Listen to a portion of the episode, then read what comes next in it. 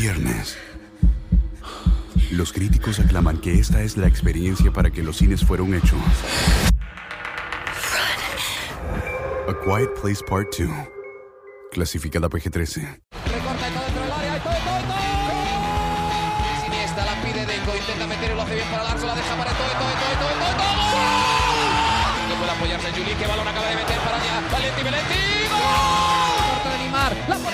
Andrés. Andrés la juega. ¡Qué golazo! ¡Qué gol!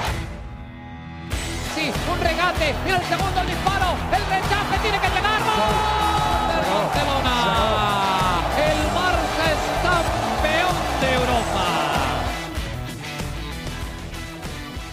Hola amigos de ADN Barça, bienvenidos al episodio número 34 de nuestro podcast. Hoy en una edición muy especial para nosotros, a pesar de que no ha habido más partidos del Fútbol Club Barcelona, por supuesto siguen las noticias del Barça, pero además hoy eh, contamos con la presencia no solo de Marianita Guzmán, que siempre nos acompaña desde Barcelona, sino también le damos la bienvenida a Andrés Anguiano desde Guadalajara, parte también del equipo de ADN Barça a partir de, de, este año, de esta nueva etapa, esta segunda etapa, después de la derrota de la Champions, decidimos vamos a reformular esto nosotros también y vamos a seguir. Vamos a hacer una revolución en el equipo. Sí, sí, sí, hay que, hay, que, hay que añadir sangre nueva, no puede ser que perdamos 8 a 2 con el Bayern Múnich, así que trajimos a Andrés Anguiano desde Guadalajara y queremos darle la bienvenida, por supuesto. ¿Cómo estás, Andrés? Bienvenido a ADN Barça.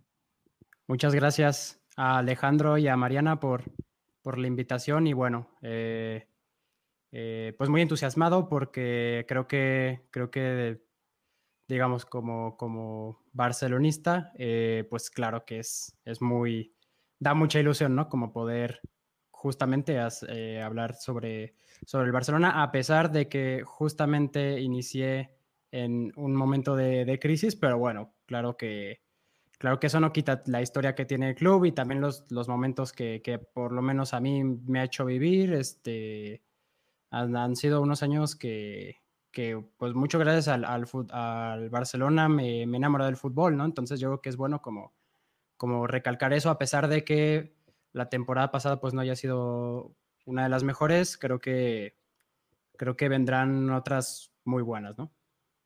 Ojalá así sea, porque bueno, para eso estamos acá, para cubrir al equipo. Y ojo que en los momentos de crisis siempre son buenos también porque te ayuda a, a, refrescar todo y a empezar de nuevo. Y al Barça le ha sucedido en cada, prácticamente en cada década vive este proceso, ¿no?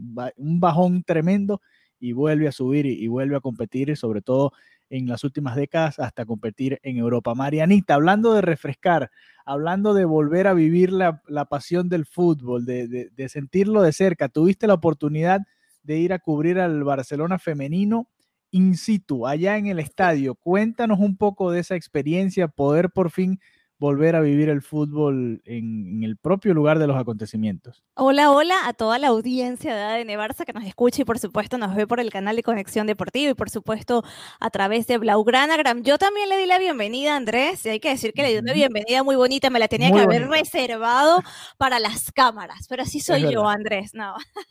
bienvenido, bienvenido Andrés. Y como bien lo comentas, Alejandro, eh, ayer domingo tuve la oportunidad de ir al Joan Cruyff qué falta me hacía, o sea, me sentía como una niña pequeña, me fui al estadio dos horas antes, de verdad, no podía con la emoción porque, bueno, de, desde que inició la pandemia, obviamente no había podido asistir a ningún partido, todas las acreditaciones que hemos estado presentes eh, con Conexión Deportiva habían sido totalmente telemáticas, ¿no? La rueda de prensa de Rakitic, de Luis Suárez, todas las presentaciones, la de Trincao, en fin, eh, el control, la verdad, eh, bastante estricto, ¿no? Te toma la temperatura al llegar, estás bastante separados entre periodistas, la cantidad de periodistas era mínima, de verdad te estoy hablando de cuatro o cinco periodistas. Uh -huh. eh, en la parte de prensa, lógicamente abajo las cámaras de, de Barça TV. Y, y la verdad, una experiencia, aunque emocionante, muy rara, porque era como estar viendo un entrenamiento, escuchas absolutamente todo lo que se dicen entre las jugadoras y te quedas un poco loca de las cosas que se pueden llegar a decir. ¿Qué escuchaste? A ver.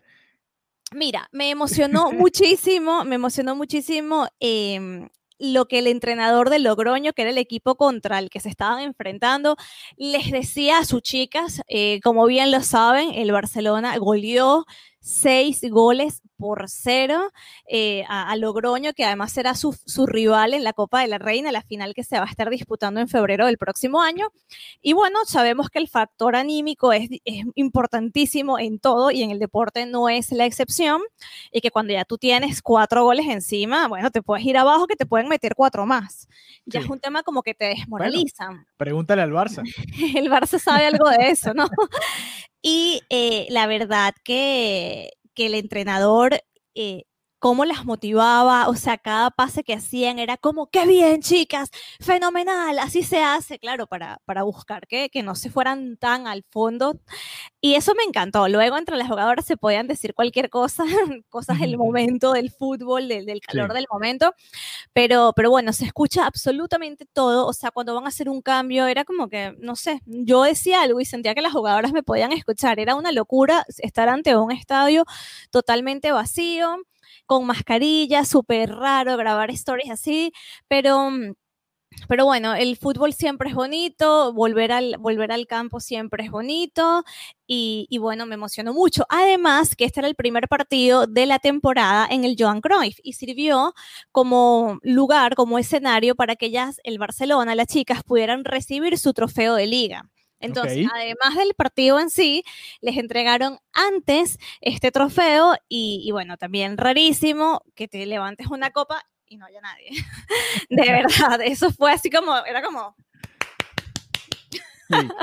los familiares y ya, ¿no? ¿Estaban los familiares presentes? No, no, no, no, no, no, no, estaba literal el camarógrafo de Barça TV, el que pienso yo que es el fotógrafo oficial del club y ¿Y tú? Y las chicas, y, y, y, en la parte de prensa, cuatro periodistas y grabando, y que, wow, qué momento tan emocionante.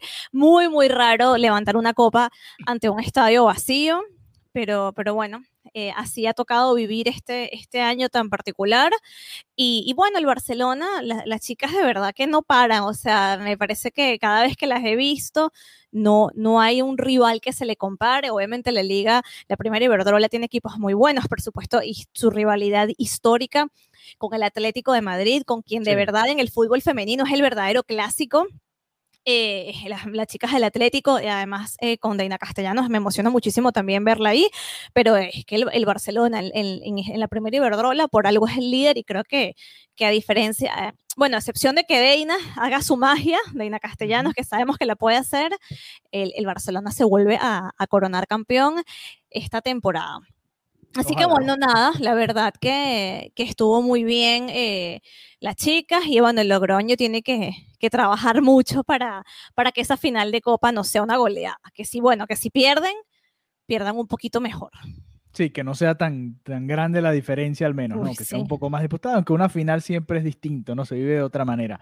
Eh, ese trabajo, por supuesto, lo pueden ver ahí en, en la página web C Deportiva, ¿no? C Deportiva. Cdeportiva.com, exactamente. Cdeportiva.com, ahí pueden ver el trabajo de Mariana Guzmán, toda la experiencia, todo lo que ella acaba de contar, pero bueno, en, sus propias palabras, y me imagino que por ahí habrá algún videito también en sus redes sociales, eh, arroba Marianita Guzmán, toda esa experiencia la pueden ver ahí. Eh, a ver, ¿con qué, se, qué, quieren hablar primero? ¿La moción de censura? Sí. sí, bueno, ya, ya Mariana decidió. Eh, Andrés, bienvenido a ADN Barça. Mariana es la que manda. Ok, vamos a hablar de la moción de censura. Y quiero, antes de que tú nos cuentes, Mariana, eh, cuál es el último update de esta situación. Quiero preguntarle a Andrés, porque él decía algo muy interesante. Y él decía, bueno, él, con el Barcelona fue que yo aprendí a amar el fútbol, ¿no? Y ya cuando uno va creciendo, uno se va dando cuenta que, que no todo en el deporte es nada más el, el quién gana, quién hace los goles, quién hace los pases, el entrenador, sino que todo es un negocio y, y detrás de, de, ese negocio hay muchas cosas oscuras, no, no solo en el Barça, en el fútbol internacional y lo hemos visto a todas las escalas, FIFA Gate, más alto imposible, a todas las escalas hay, hay oscuridad en el fútbol. ¿Cómo se siente el aficionado del Barça, Andrés, con todo esto que se ha vivido con la directiva en los últimos años? Bueno, pues es este también espero no extenderme porque hay mucho que decir ahí, pero este bueno, creo que ha sido creo que ha sido una, una sucesión de episodios eh, un tanto eh, decepcionantes eh, ha, habido, ha habido momentos en los que, en los que realmente han dolido mucho, ¿no? Sí, bueno, creo que para el aficionado del, Barcelona, eh, a partir de 2015 que se, que se vivió el, segundo triplete, eh, con un equipo de Luis Enrique, pues que, que, logró, digamos, como emular o, sí, ¿no? Llegar a, los mismos lugares a los que llegó Guardiola con un Luis Suárez, o sea, Matt Killer, ¿no? Del área, Rakitic en la media, que eran los jugadores nuevos que se, que se integraban. Eh, después, pues vino un poco, un, poco de un, se fue degradando un poco, ¿no? Este, eh, hubieron, hubieron, hubieron temporadas en las que, en las que se estuvo cerca, ¿no? De volver a, a, lograr, eh, pues, el tripletes o, y, hubo títulos, ¿no? Pero eh, creo que en la Champions el Barcelona hizo, hizo unos, este, tuvo momentos eh, un poco eh, complicados en los que fue eliminado de forma, pues, no, no, le llamaré humillante porque pues el fútbol, yo pienso que alguien que juega al fútbol, a pesar de que te ganen 10-0, si tú te paras a jugar, no, o sea, no, yo no lo calificaría como una humillación, pero sí, en, creo, que, creo que yo cuando, yo de hecho estaba en España, estaba en Salamanca, que ahí hay, mucho, ahí no hay mucho del barcelonismo, pero este, estaba, estaba en un bar y estaba, estaba viendo el partido. Eh, dos experiencias, ¿no? Totalmente diferentes, el 3-0 en casa y que el 4-0 en Anfield. Y sí, ¿no? O sea, todos, este, yo, yo, o sea, yo sé que es la Champions, ¿no? En la Champions tienes que, tienes que ser el mejor para poder levantar. Y, creo que el Barcelona, pues, eh, había llegado ahí como un poco con, como no, siendo como justamente el mejor, ¿no? Pero eh, claro que el resultado sí fue como un tanto escandaloso y luego cuando pensé que no podía haber nada peor, pues bueno, luego llega lo de Lisboa, el 8-2, eh, que yo por suerte estaba en una zona que no tenía internet y, y, no lo pude ver en vivo, ¿no? Porque creo que hubiera sido, hubiera sido un tanto difícil. Pero bueno, ya para resumir, creo que, eh, creo que es muy claro, ¿no? Eh, creo que es muy claro eh, que la gestión, pues, ha, ido teniendo, pues, ha, ido decidiendo, ¿no? Porque finalmente lo que hace, lo que hace una gestión deportiva es decidir quién se queda, quién se va, dónde se invierte, dónde se deja de invertir. hablando un poco como en los fichajes, ¿no? Este, en contraparte con la masía, ¿no? Este, con la, que es la mejor cantera del mundo, eh, justamente los alemanes eh, le copiaron a la Masía para el, Schalke y el Bayern, eh, siguieron como ciertas metodologías de la, de la Masía y pues bueno, ya vimos que, que, se fueron campeones del mundo en 2014 y, bueno, también, también se han constituido como una de las mejores selecciones y, ahorita, por ejemplo, el Bayern München es, es invencible, ¿no? Ya perdió, ya perdió, pero, pero bueno, eh, entonces sí, yo pienso que ahorita el barcelonismo está pues bastante dolido, eh, ya está bastante harto de tanto de, esas, esas eh, de perder partidos así y también lo de los fichajes, ¿no? Lo de los fichajes en momentos llega ya como a, como hartar un poco, entonces bueno, creo que así lo dejaría. hay descontento y creo que las cosas necesitan cambiar ya. Y hablando de cambios ya, Mariana, a ver, la, afición se ha movido, la afición y varios directivos, bueno, directivos no, varios dirigentes, más que directivos, dirigentes del barcelonismo se han movido en pro de eso, de buscar un cambio en la directiva actual del Fútbol Club Barcelona. ¿Qué es lo último que ha pasado? A ver, ¿cómo está la situación allá con respecto a la moción de censura? Bueno, esta es una semana clave la que, la que inicia hoy porque, bueno, la semana pasada trascendió que la directiva del Barcelona metió a la Guardia Civil en estos asuntos del club por cinco. Un, dos, tres, cuatro, cinco firmas sospechosas de las 20.687 firmas recogidas. Eran 19.532 totalmente válidas, es decir, el 94%. De hecho, solamente se necesitaban 16.000 excedieron por bastante las firmas que necesitaban y encontraron estas, em, estas firmas que, para el Barça tenían como una caligrafía similar que correspondían eh, a cinco personas diferentes.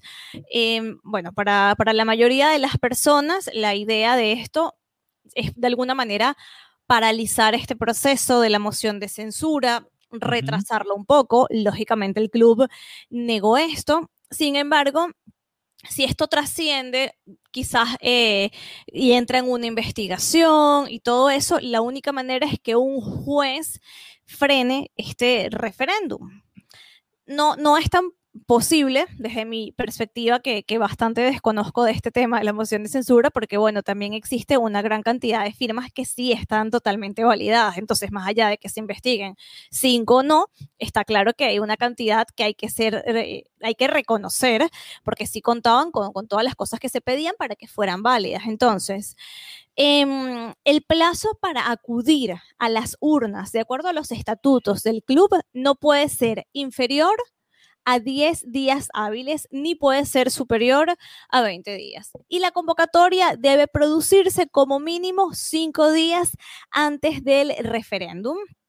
¿Vale? Entonces, para que se formalice todo esto, por lo menos dos terceras partes de los socios, un 66.6%, tiene que acudir a las urnas aproximadamente un 10%, debe votar en contra de Josep Bartomeu. De hecho, van a haber tres papeletas, una papeleta con el voto sí, que dice eh, que sí pide al presidente el cese y, y, el cese tanto de él como de la junta directiva y que se convoque a nuevas elecciones. Luego está la papeleta de no, que dice que que no quiere que, se vaya Bartomeu y que acepta la continuidad de su mandato y de la junta directiva hasta que finalice su mandato. Y luego hay, un, hay una papeleta en blanco, lo que equivale al, voto, nulo. Exactamente. Entonces, em, luego tienen otro eh, as bajo la manga, por así decirlo, pero, pero también parece que no va a ser así, es el de, de pedirle al, a la generalidad, por así decirlo, que, eh, que no se realice esto. ¿Por qué? Por el agravamiento de, la pandemia, porque no puedes convocar a personas en un recinto cerrado. Ahora hemos visto que hay un repunte de casos del coronavirus en diferentes partes de Europa Central. España no es la excepción. Entonces, lo que se plantea es que estos comicios se hagan en espacios abiertos porque, bueno, precisamente la limitación es espacios eh, cerrados, entonces, bueno, directamente... Em, ya, mira, lo, han comentado personas que trabajan directamente diciendo no, no va a haber eh, ninguna limitación por nuestra parte para que se realicen estas elecciones. De hecho, aquí tengo el secretario general del deporte de la Generalitat. Dejó claro en dos entrevistas y por escrito que a día de hoy no hay ningún impedimento para que se celebre la votación. Entonces, el club está obligado a convocar el referéndum, como ya lo dije, en un periodo mínimo de 10 días hábiles y 20 como máximos. La fecha tope, el 2 de noviembre. Ok, falta poco realmente, menos de, a ver, un poquito más de dos semanas al momento en el que estamos grabando este episodio de ADN Barça. Así que bueno, por es que siempre, cada semana hay noticias, Mariana. Yo le decía la semana pasada, no te preocupes que algo va a salir y de algo vamos a hablar en el episodio 34 de ADN Barça. y esta semana es clave. Es clave y vamos a ver, bueno, todas las semanas parece que han sido claves, ¿no? Este proceso ha sido largo y tedioso, este, esta situación con, con Bartomeu y bueno, parece que ya está empezando a salir un poco el sol detrás de las nubes por ahí con, con este tema. Bueno. Eh, a ver, poco, a poco, poco a poco, tengan paciencia que de aquí a un año el Señor no va a estar, así que paciencia. Bueno, y todo lo que pasa en un año. Bueno, ya tú sabes lo que puede pasar en un año, el Barcelona puede volver a perder los tres torneos y, bueno, pero ya se habrán salido de, habrán salido del yugo Bartomeu por fin. Como eh, dicen, no hay mal que dure 100 años ni cuerpo que lo resista, básicamente. exactamente. Y, y, ya para cerrar este episodio, Mariana y Andrés, quiero comentar un poco el, lo que significa para el Barcelona la llegada de Serginho Dest. Quizás con todo este enredo del, partido contra el Sevilla pasó un poco por debajo el debut del primer norteamericano eh, con la camiseta del, del Fútbol Club Barcelona. Han habido varios mexicanos, tuvimos a Rafa Márquez muchos años, lo disfrutamos con el Barça, pero... Eh, colombianos también. sí, sí, colombianos, brasileños, argentinos, por supuesto, eh, chilenos, uruguayos, de todo ha habido, pero norteamericanos no habían todavía debutado y Conrad estuvo a punto de ser el primero, debutó incluso en, los amistosos que cubrimos acá también en ADN Barça. pero terminó siendo Dest el primero en debutar oficialmente con el equipo y con estos dos jóvenes quizás el Barça tenga la oportunidad de explotar aún más el mercado norteamericano. Yo tuve la oportunidad de ir a ver al Barcelona acá enfrentando al Napoli cuando vinieron a hacer el, esos dos amistosos con el Napoli, uno acá en Miami y el otro en Michigan, allá al norte de los Estados Unidos. Y la verdad, el ambiente que había aquí en el Hard Rock Stadium de Miami, impresionante. Eh, más de 50 mil personas y la mayoría eran aficionados del Fútbol Club Barcelona por, por la vestimenta que llevaban. Y en lo del estadio de Detroit también impresionante la cantidad de gente que mueve el Barça acá en Estados Unidos y lo vemos cada vez que juega el Barcelona. Yo siempre le comento aquí a Mariana cuando juega el Barça, son tendencia los jugadores del Barcelona en Twitter en Estados Unidos, no solo en Miami o en zonas populares eh, en las que puede ser popular el fútbol por el tipo de, población en, la que estamos. En todo Estados Unidos se convierte en tendencia el Fútbol Club Barcelona. Y ahora con Dest y con De La Fuente, que es por cierto de por acá del sur de Florida, se abre un poco más el espectro del Barça, también en el lado de mercadeo, no, no solo en lo futbolístico, que los dos son muy buenos, sino también en el lado de marketing. ¿Cómo, ven este escenario ahora? Sí, me parece que es una oportunidad interesantísima para el Barcelona, para que, para que le saque el provecho máximo comercialmente hablando, a nivel de marketing. Veíamos que Des pasó de tener 200 mil seguidores, 800 mil en el momento que debutó con, con, el primer equipo, que debutó con el Sevilla. Entonces, eh, sin duda, el mercado estadounidense es un mercado muy grande y muy potente y y esto, bueno, puede beneficiar al Barcelona que sabemos que necesita ingresar en los próximos años la mayor cantidad de dinero posible. Así que a sacarle la punta, ¿no? A esos fichajes em, estadounidenses. Que bueno, comprar bastante de la masía, pero. Sí, Andrés, tú que viviste o creciste viendo a Rafa Márquez con el Barça, eh, ¿ayudó eso a, a, generar más fanaticada del Fútbol Club Barcelona en México, por ejemplo? Seguir de cerca a Rafa Márquez, al Kaiser de Michoacán ahí jugando con, el Fútbol Club Barcelona. ¿Ayudó eso a crecer la, fanaticada del Barça en México?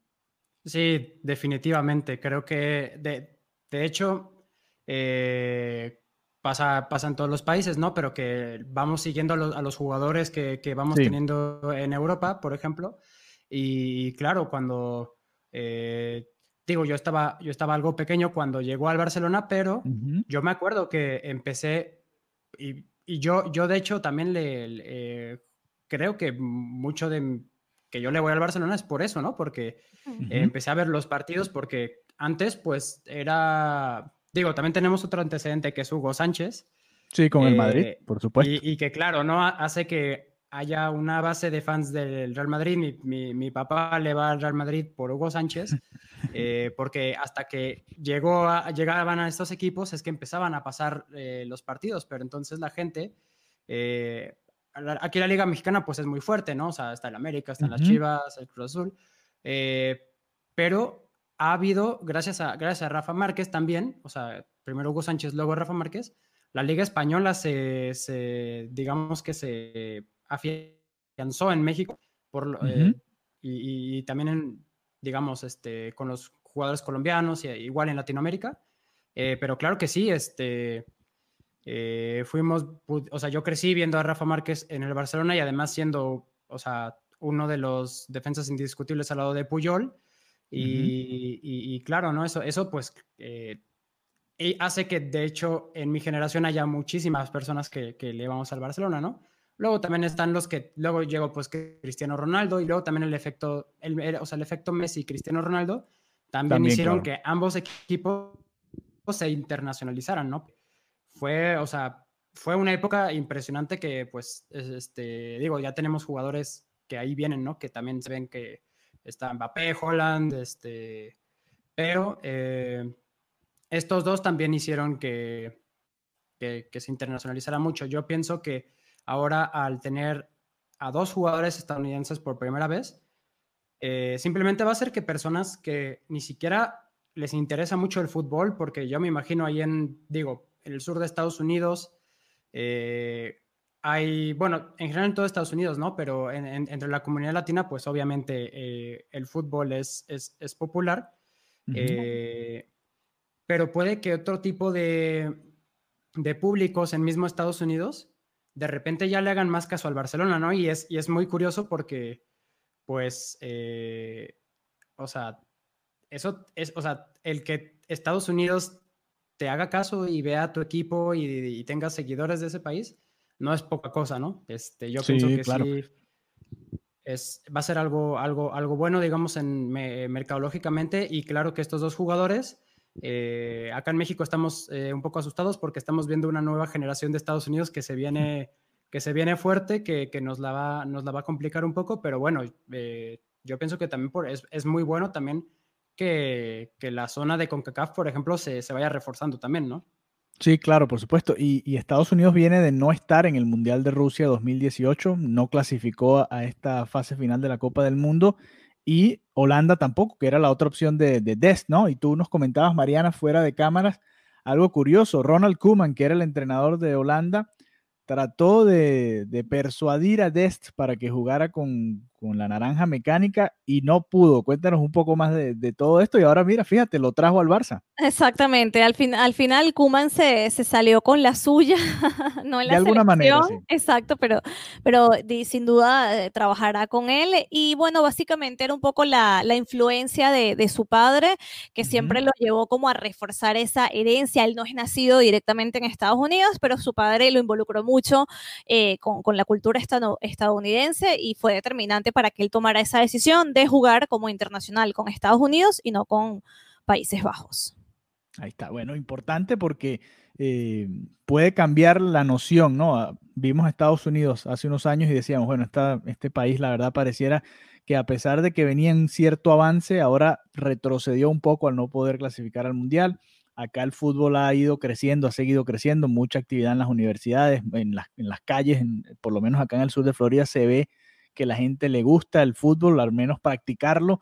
Y, bueno, la MLS también ha ido poco a poco subiendo y vamos a ver si ahora con Serginho Des y si Conrad de la Fuente llega a debutar en el primer equipo, qué tanto arrastre tiene eh, dentro de Estados Unidos el Barcelona. Y te cuento, aquí en el sur de Florida la rivalidad Barcelona-Real Madrid es de las más fuertes. Yo creo que se pelean más por eso que por los Yankees contra los Mediarrojas de Boston, para que tengan una idea de, qué tan fuerte llega a ser esa rivalidad aquí, por lo menos en el sur de Florida. Por eso querían llevar el clásico, por eso querían llevar el clásico. Sí, claro, cuando, cuando querían traer al Barça. Claro, cuando querían traer al Barça a jugar acá fue porque vieron eso mismo que yo vi, la, la, cantidad de gente y todo lo que se movió con ese clásico que se jugó aquí. Por cierto, esa fue otra edición que también se jugó acá, ese clásico amistoso, también toda la ciudad paralizada con ese evento y bueno, vamos a ver si, si a futuro el Barcelona aprovecha por ahí y también se mete un poco más en el mercado norteamericano, porque además nos tienen olvidados. ¿Te acuerdas, Mariana, cuando salió el documental de Match Day? Los últimos que los vimos fuimos los que estábamos acá en Estados Unidos. Increíblemente pasó por allá por China, dio la vuelta y por fin terminó llegando a Estados Unidos, ya cuando todo el mundo lo había visto. Pero bueno, eh, ya muchachos, muchas gracias por haberme acompañado en este episodio 34 de ADN Barça. Siempre interesante conversar de los diferentes tópicos alrededor del Fútbol Club Barcelona y ahora esperando eh, para el próximo duelo del Barça, esperando que todos los jugadores se mantengan sanos. Todavía restan algunos partidos de la eliminatoria, sobre todo en Sudamérica. A Messi le toca jugar en Bolivia y esperemos que la pase dentro de lo posible bien. Que no le pegue la altura. Le toca ir a La Paz y la última vez que fue a La Paz perdió Argentina 2 a 0 y Messi terminó vomitando y, bastante mal. Así que vamos a ver cómo llega Lionel Messi al próximo partido del Fútbol Club Barcelona y por supuesto toda esa información la tendremos acá. Ojo que mientras hablamos Ter Stegen está recuperándose y parece que llega el clásico. Eso lo hablamos en otro episodio. Buenas noticias. Ojalá, ojalá se dé así porque qué mejor que tener al muro alemán ahí contra el Real Madrid. Pero bueno, eso quedará para la próxima edición de ADN Barça, así que ya saben, sigan a Marianita Guzmán en arroba Marianita Guzmán. Andrés, ¿dónde te podemos seguir ahí para la gente que te quiera seguir también en redes sociales? Estoy como arroba Andrés Anguian 10. Ok, arroba Andrés Anguian 10, así que es el, el 10 aquí, ¿viste? Nos hacía falta un 10 acá en, en ADN Barça y ya lo trajimos con Andrés Aguiano. Así que bueno, muchas gracias y nos reencontramos prontamente acá en ADN Barça. Hasta la próxima.